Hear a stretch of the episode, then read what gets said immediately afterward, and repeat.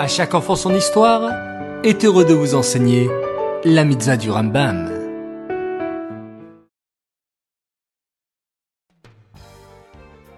Bonjour les enfants, Boker Tov, content de vous retrouver. J'espère que vous allez bien. Baou Hashem. Aujourd'hui nous sommes le Diadar et nous avons toujours la même mitzvah que ces derniers jours, la mitzvah positive numéro 98.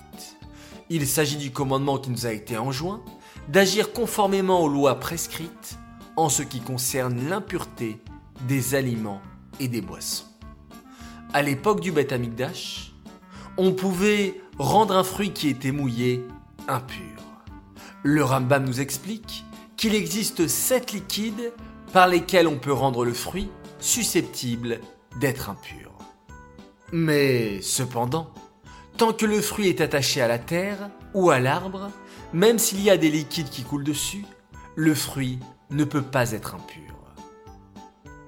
Cette mitzvah est dédiée les Louis Nishmat, Gabriela Batmoshe, Aléa Shalom.